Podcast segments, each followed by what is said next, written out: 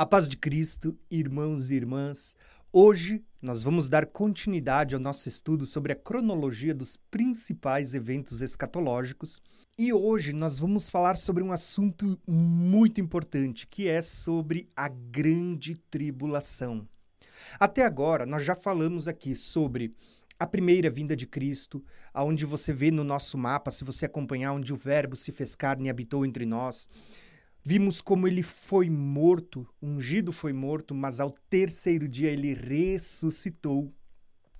Ele ascendeu ao céu, à destra de Deus. Vimos também como depois disto houve a destruição do templo e da cidade de Jerusalém no ano 70, como já estava anunciado nas profecias. Falamos também sobre o tempo dos gentios. Eu coloquei aqui como um sinal que vai desde a destruição do templo, mas a gente sabe que o período dos gentios ele está falando desde a primeira vinda de Cristo até a, a segunda vinda de Cristo, é chamado de o tempo das nações. É onde também vai se completar a plenitude dos gentios, que esses dois termos não são a mesma coisa, embora estejam no mesmo período. Falamos sobre o princípio das dores também. Então você tem aqui já pelo menos sete eventos. Falamos também aqui sobre a última semana de Daniel e como é possível enxergar esse período de sete anos lá no livro do Apocalipse.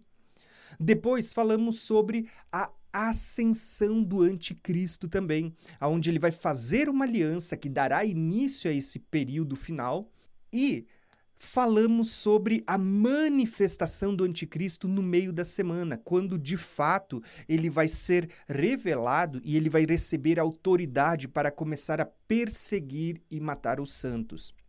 E na aula passada eu terminei falando para vocês da destruição do anticristo por ocasião da vinda de Cristo, que vai se dar aqui exatamente na parousia, a vinda visível, a manifestação da graça, da glória, da majestade, do poder do nosso Deus em glória quando ele estiver vindo sobre as nuvens. Então, você percebe que a gente já veio tratando muitos assuntos e hoje eu quero tratar sobre essa segunda metade do período que a gente vai encontrar no livro do Apocalipse, conforme a gente já estudou nas últimas duas aulas, quando eu falei da última semana de Daniel, no livro do Apocalipse, e quando eu falei do Anticristo. Nós vamos ver que essa segunda metade ela vai tratar de um período de uma grande aflição, que ela é conhecido na Bíblia como angústia das nações ou a angústia de Jacó. Então, esses dois termos você vai encontrar na Bíblia: a angústia de Jacó e a angústia das nações, porque ambos vão estar passando por essa grande tribulação. Então, o título da nossa aula de hoje é A Grande Tribulação.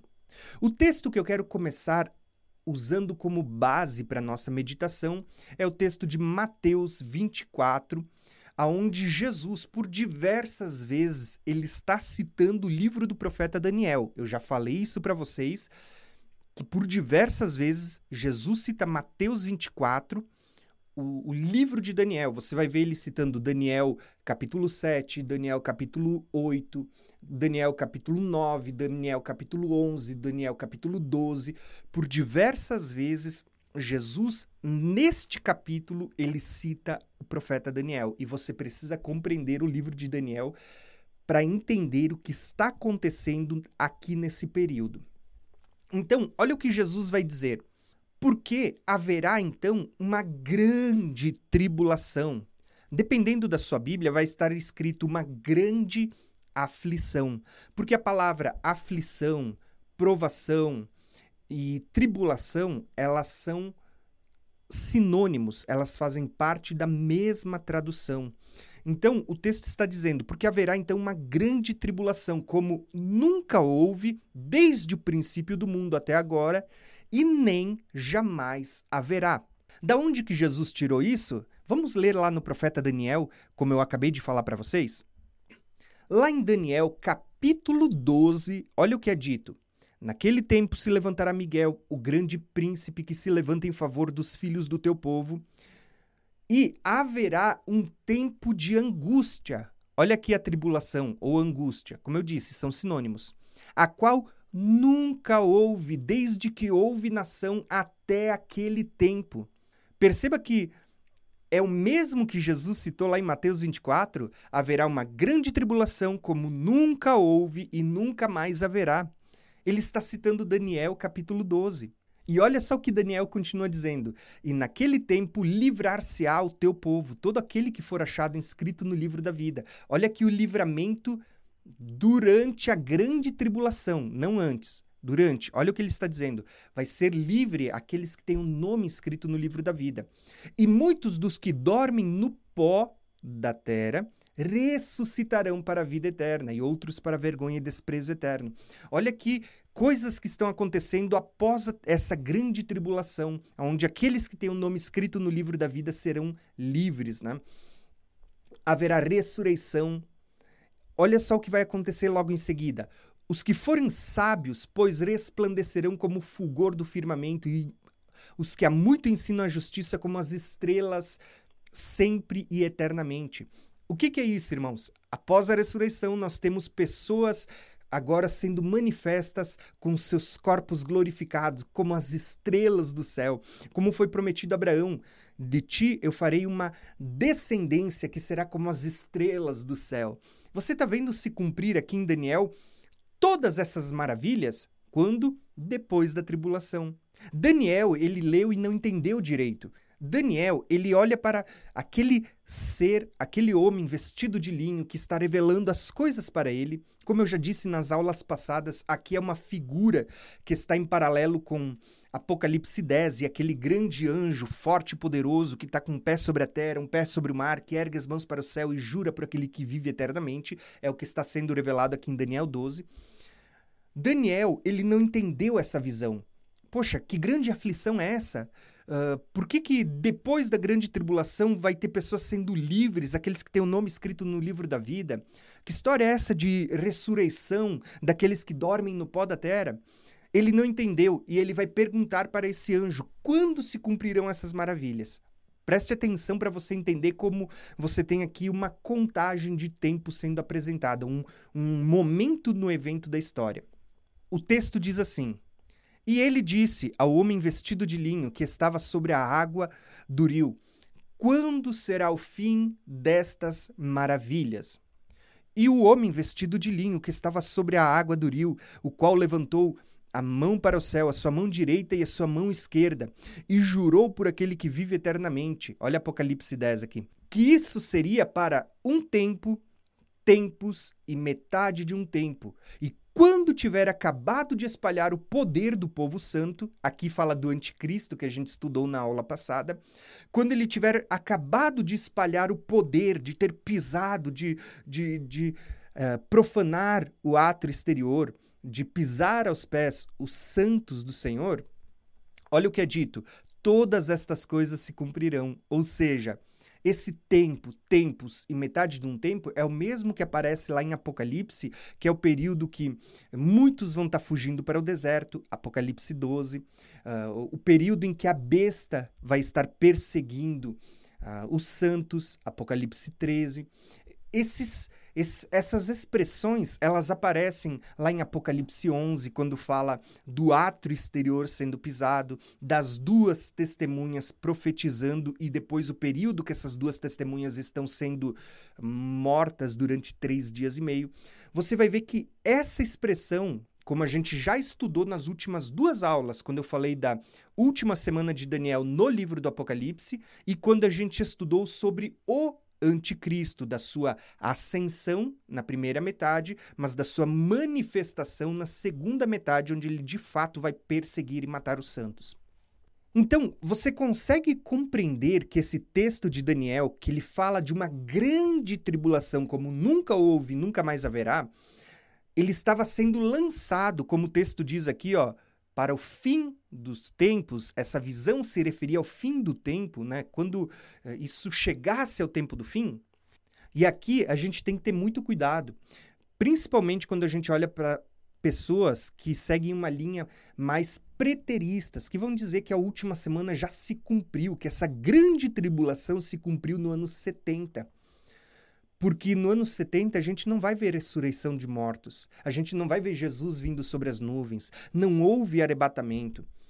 Se vocês olharem, a gente tem que ter cuidado porque não são só os preteristas. Muitas vezes a gente vai ver até irmãos nossos, irmãos sinceros, que seguem uma linha mais amilenista, que tem uma interpretação muitas vezes de um milênio inaugural onde como se o milênio já tivesse sido inaugurado, ou seja, é como se uh, a igreja já estivesse passando por uma tribulação, uma grande tribulação, e que isso é cíclico, é para todos os povos de todas as épocas, de todos os tempos até a vinda de Cristo. Não. O texto aqui diz para nós que o período dessa grande aflição, Daniel está dizendo, eu não entendi, deixa eu perguntar. Ele perguntou, e quando ele pergunta para esse homem vestido de linho, ele está dizendo, é para um tempo tempos e metade de um tempo. E quando acabar esse período, então vai acontecer essas maravilhas. Ressurreição, a primeira, tá? A primeira ressurreição vai acontecer ali, é só você ler Apocalipse 20. Vai acontecer também, depois disso, a glorificação do nosso corpo, que está em paralelo. Vai acontecer também, paralelo à ressurreição, a glorificação do nosso corpo aonde vamos resplandecer como as estrelas. E olha só o que é dito a Daniel aqui no, no final de tudo isso. Eu, pois, ouvi, olha Daniel falando, eu ouvi, mas eu não entendi. Por isso eu disse, Senhor meu, qual será o fim destas coisas? Né? E ele disse, vai Daniel, porque estas palavras estão fechadas e seladas até o tempo do fim. Veja que isso aqui não era para o ano 70, isso não é para todas as gerações, isso é para o tempo do fim. Então, com base nesses dois textos, Mateus 24 e Daniel 12, você começa a visualizar que existe um período que vai ser chamado nas Escrituras de a grande tribulação. Qual é o período da grande tribulação? São o, os sete anos que a gente vai enxergar lá no livro do Apocalipse? Não. O período da grande tribulação, como Daniel vai uh, descrever aqui no capítulo 12, segundo a resposta do anjo, é de um tempo, tempos e metade de um tempo. E como a gente viu na aula passada, quando falamos sobre a manifestação do anticristo, faz muito sentido, porque a gente vê que o próprio anticristo vai ter poder apenas de 42 meses para perseguir e matar os santos. Então, quando a gente fala dos sete anos, eu entendo que os sete anos serão de tribulação. Mas a grande tribulação, de fato, as dores de parto, como a gente estudou nas aulas passadas, elas são os últimos três anos e meio, aonde a mulher está na reta final, prestes a dar à luz, e a besta está perseguindo e matando os santos, e a gente vai ver que depois desse período de um tempo, tempos e metade de um tempo, 42 meses, 1260 dias, é o período em que nós vamos ver a ressurreição dos mortos, a glorificação do nosso corpo, o poder sendo tirado do chifre pequeno e entregue aos santos, como é dito lá em Daniel 7. Né? Todas essas maravilhas, irmãos. Tá? Então, o que eu quero mostrar para vocês é que, com base nesses dois textos, você já começa a ver que existe um período sendo chamado de a grande tribulação.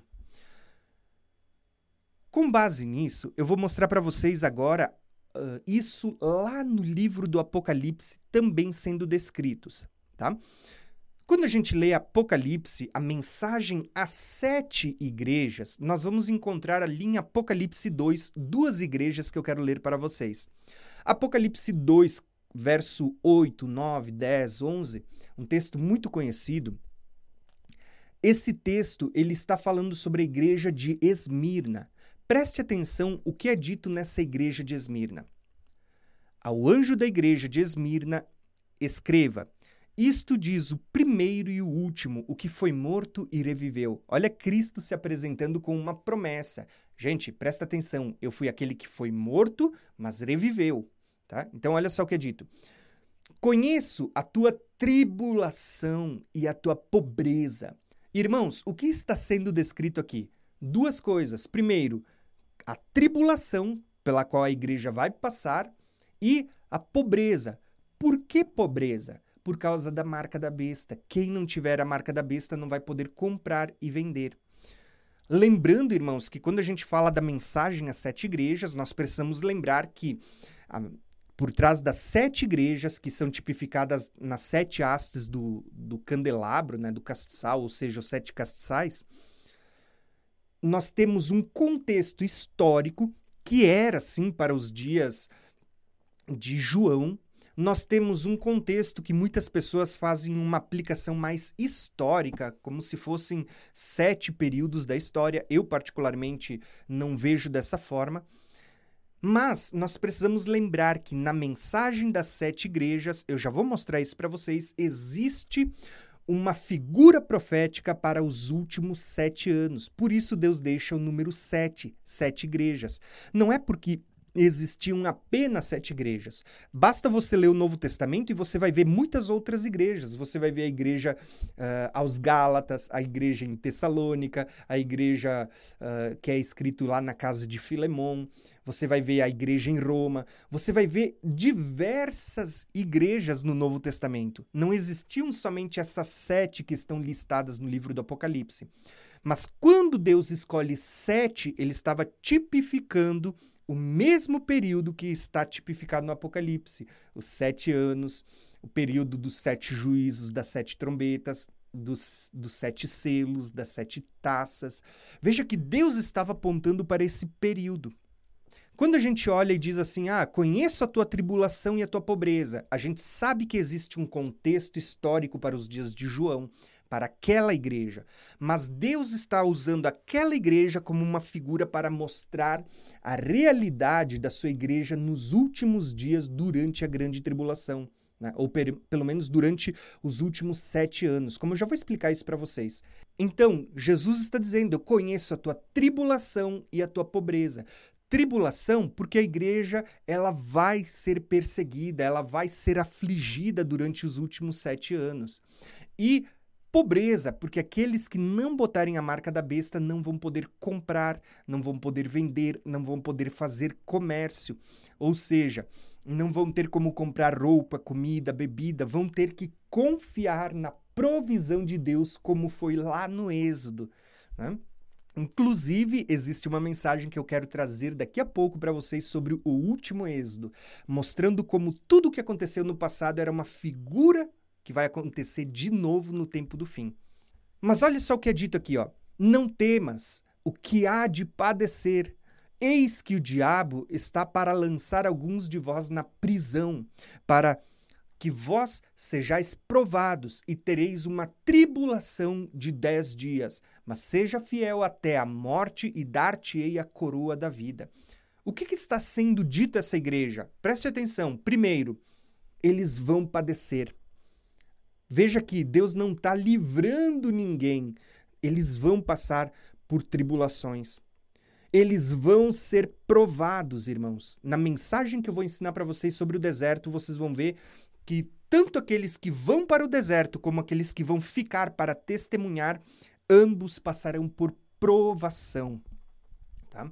Mas graças a Deus que no mesmo texto que Deus diz que nós vamos ir para o deserto, ele diz que nenhuma tribulação é maior do que possamos suportar. Então, olha o que ele diz aqui, ó. Que muitos serão lançados na prisão. Olha só, vão passar por tribulação, provação, vão ser lançados na prisão, e ele diz: "Sejam fiéis até a morte, porque eu darei a vocês a coroa da vida". Ou seja, Vai ler o Apocalipse e você vê que está sendo dito que muitos serão presos, muitos serão mortos à espada, e é dessa forma que as pessoas darão testemunho da fidelidade a Deus. Então veja que essa igreja ela não foi arrebatada secretamente. Essa igreja está passando pela grande tribulação. Inclusive é dito: vocês terão uma tribulação de dez dias.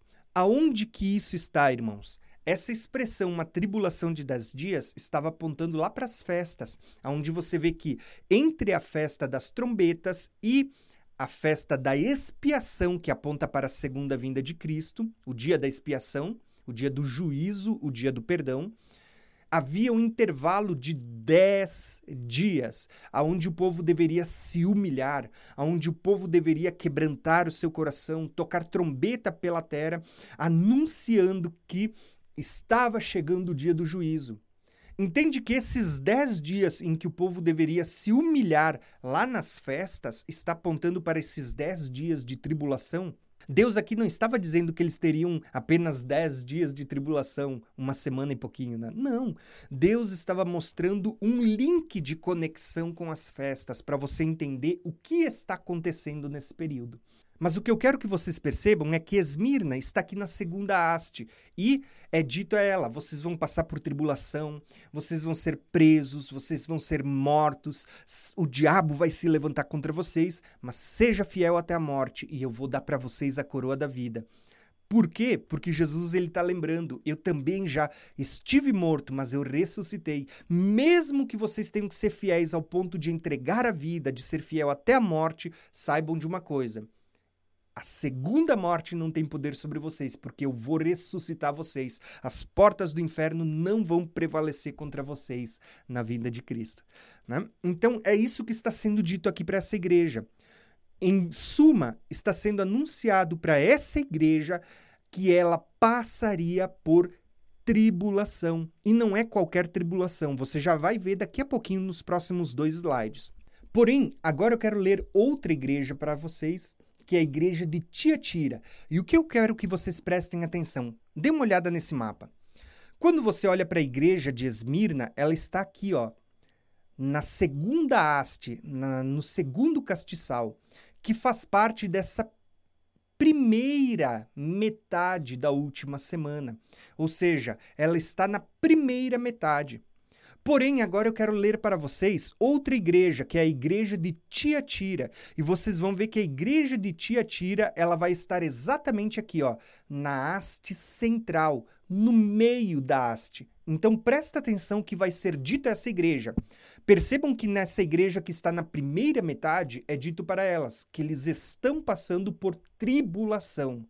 Mas preste atenção na expressão que vai ser usada agora na igreja que está no meio da haste, para você ver como Deus ele está deixando uma mensagem codificada por meio das sete igrejas relacionado a esse período de sete anos que a gente vai encontrar no livro do Apocalipse.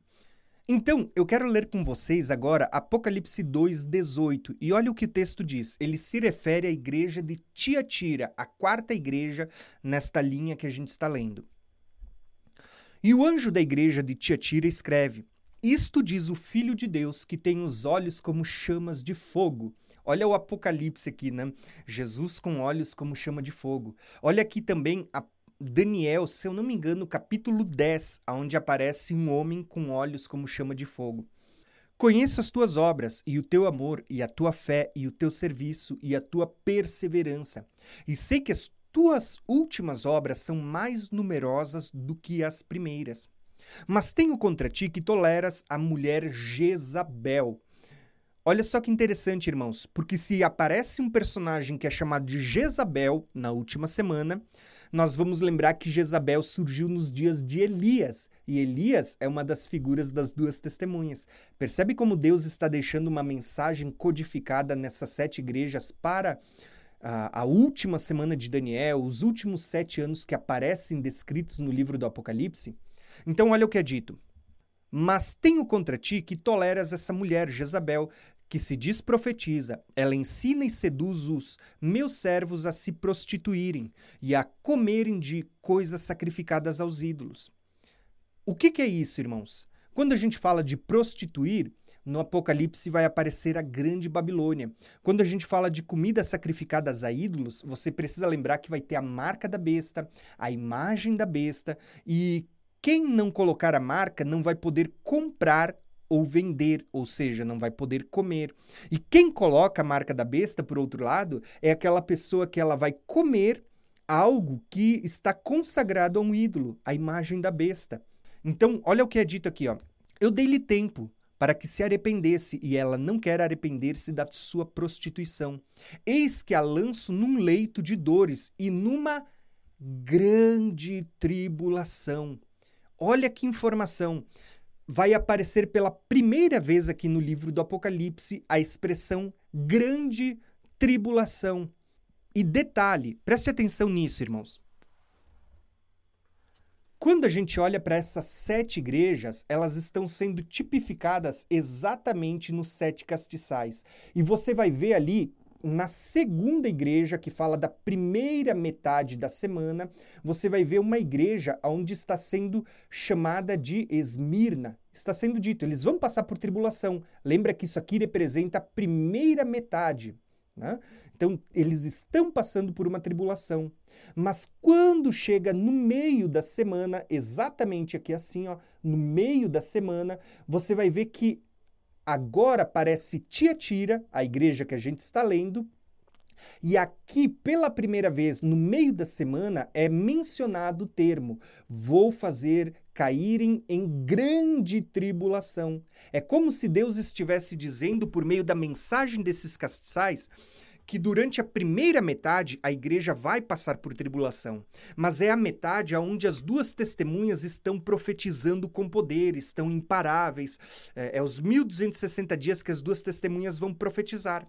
Mas quando chega na metade, você tem a grande tribulação sendo mencionada. Por quê?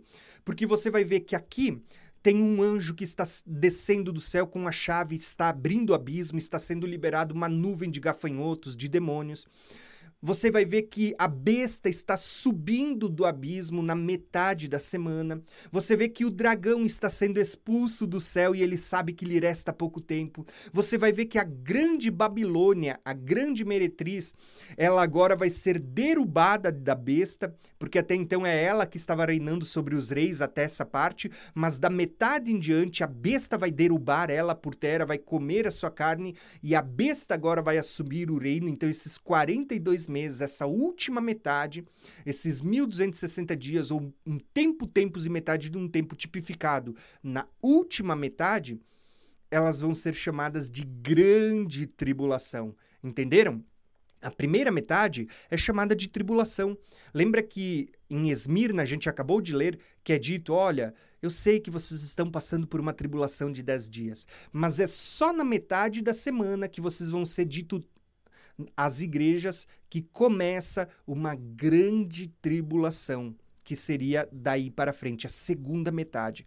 Eu até deixei aqui um mapa mental para vocês, onde vocês vão poder visualizar isso que eu estou falando para vocês. Esse mapa, não se preocupem, eu não vou explicar hoje, porque meu objetivo não é falar das sete igrejas, e sim da grande tribulação. Mas, quando a gente for estudar o Apocalipse, daqui a pouquinho a gente vai ter um módulo daqui uns meses, né, a gente vai ter um módulo chamado Apocalipse capítulo a capítulo aqui no nosso curso Escatologia Revelada. Então, se você quiser aprender mais, a gente já vai falar sobre isso. Então, esse mapa que você está vendo aqui, inclusive o mapa que eu acabei de mostrar para vocês, onde tem o, uma visão panorâmica do livro do Apocalipse, a gente vai estudá-los daqui a pouco em um conteúdo, em um PDF que eu já estou montando para vocês sobre o livro do Apocalipse, tá bom? Mas o que eu quero mostrar para vocês agora é justamente isso. Quando você olha para sete igrejas, você tem aqui uma visão panorâmica. Você tem aqui uma mensagem codificada nessas sete igrejas. Por exemplo, você vê que tem sete igrejas apontando para os sete últimos dias.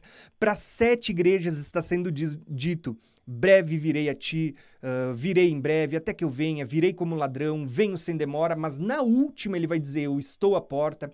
É dito para essas sete igrejas que eles estão passando por uma tribulação aqui na metade, mas você vê que o termo grande tribulação vai aparecer aqui, ó, somente nessa igreja do meio, a Tiatira, que é na haste central. É como se por meio da mensagem codificada nas sete igrejas, você visse aqui no meio sendo apresentado o período que de fato vai começar a grande tribulação. Então você vai ver muitas coisas aqui. Inclusive, você vai ver Balaão aqui na igreja de Pérgamo. Balaão foi nos dias de Moisés, que é uma das duas testemunhas.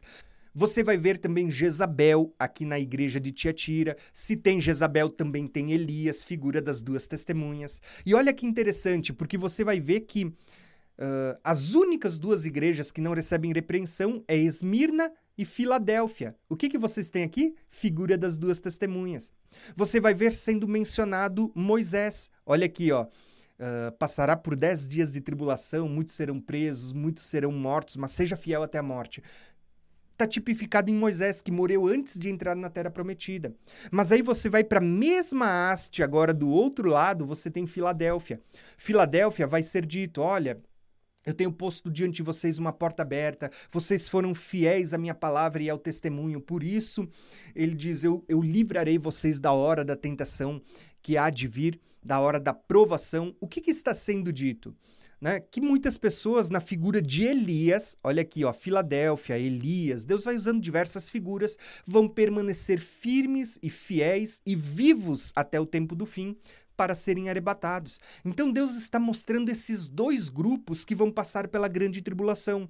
Muitos que vão morrer, muitos que vão ficar para dar testemunho e outros que vão ser conduzidos para o deserto e que Deus vai preservá-los. Né? Deus vai prová-los no deserto, mas vai também, junto com a provação, vai dar o livramento para que esses corações sejam fortalecidos no Senhor e eles estejam firmes para o arrebatamento. Então veja que Deus está tratando de dois grupos sempre, irmãos.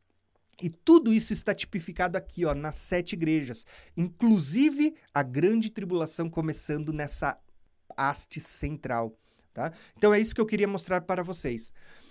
Porém, irmãos, se você entendeu isso, você vai ver que a gente não precisa usar apenas tipologias, como essa do candelabro que eu acabei de usar, mostrando as sete igrejas, para dizer que a tribulação começa aqui no meio e tudo mais.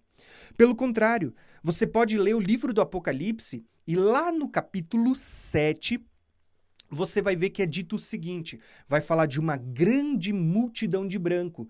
E olha só de onde essa multidão está vindo. Depois disso, olhei e diante de mim estava uma grande multidão que ninguém podia contar de todas as nações, tribos, povos e línguas, de pé diante do trono e do cordeiro, de vestes brancas, segurando palmas. E clamavam em alta voz: A salvação pertence ao nosso Deus que se assenta no trono e ao cordeiro. Então, um dos anciões perguntou: Quem são esses vestidos de branco e de onde vieram. Grave essa expressão. Quem são estes? O texto está dizendo para nós, são aqueles que vêm de todas as nações, tribos, povos e línguas. Mas o detalhe é, de onde vieram? Da onde que eles estão vindo? E olha o que o texto vai responder. Eu respondi, Senhor, tu o sabes.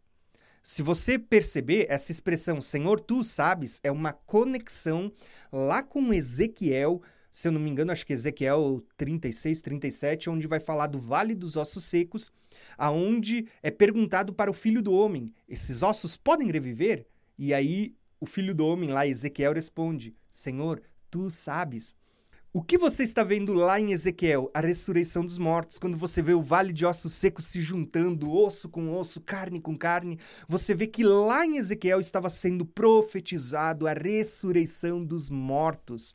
Essa grande multidão, irmãos, é o Vale de Ossos Secos. São aquele, é aquele grande exército que se pôs de pé depois que entrou neles um espírito de vida, que aparece lá em Ezequiel, aparece lá nas duas testemunhas quando estão ressuscitando depois de três dias e meio, e que vai aparecer aqui nessa grande multidão. Deus está usando figuras diferentes para falar do mesmo evento.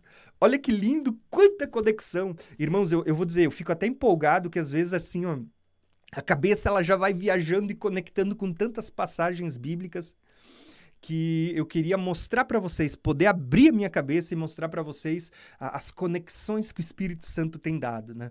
Mas o que eu posso é compartilhar com vocês e mostrar para vocês as, as grandezas da palavra de Deus. Então, olha só o que está sendo dito aqui, ó. Quem são estes que estão vestidos de branco e de onde vieram? Aí João responde, da mesma forma como Ezequiel, filho do homem, respondeu lá: Senhor, tu sabes.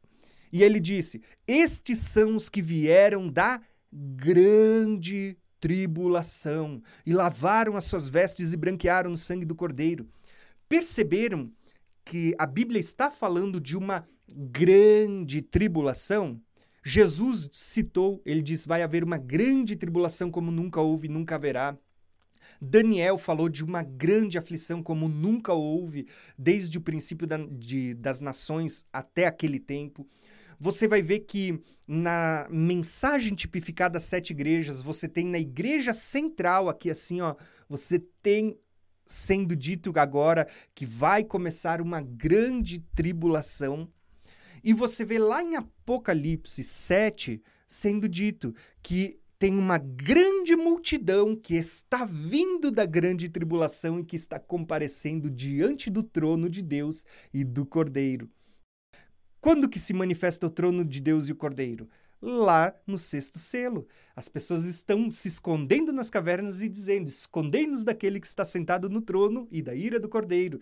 É como se o céu estivesse se abrindo depois do sinal no sol, na lua e nas estrelas. E assim como em Mateus 24, que a gente já vai ler de novo, você vai ver acontecendo exatamente isso. Depois da grande tribulação, ou seja, imediatamente após a tribulação daqueles dias, Jesus está vindo sobre as nuvens, ele está dando ordem aos seus anjos, ao som de trombeta, para arrebatar os eleitos, para recolher os eleitos. Quando ele recolhe os eleitos dos quatro cantos de uma outra extremidade do céu, esses eleitos que estão chegando diante do Senhor Tá aqui, ó, é essa grande multidão vinda de todos os povos, tribos, línguas e nações, que vão estar vestidos de branco, com palmas nas mãos e louvando ao nosso Deus, dizendo: a salvação pertence ao nosso Deus, que está sentado no trono e ao Cordeiro.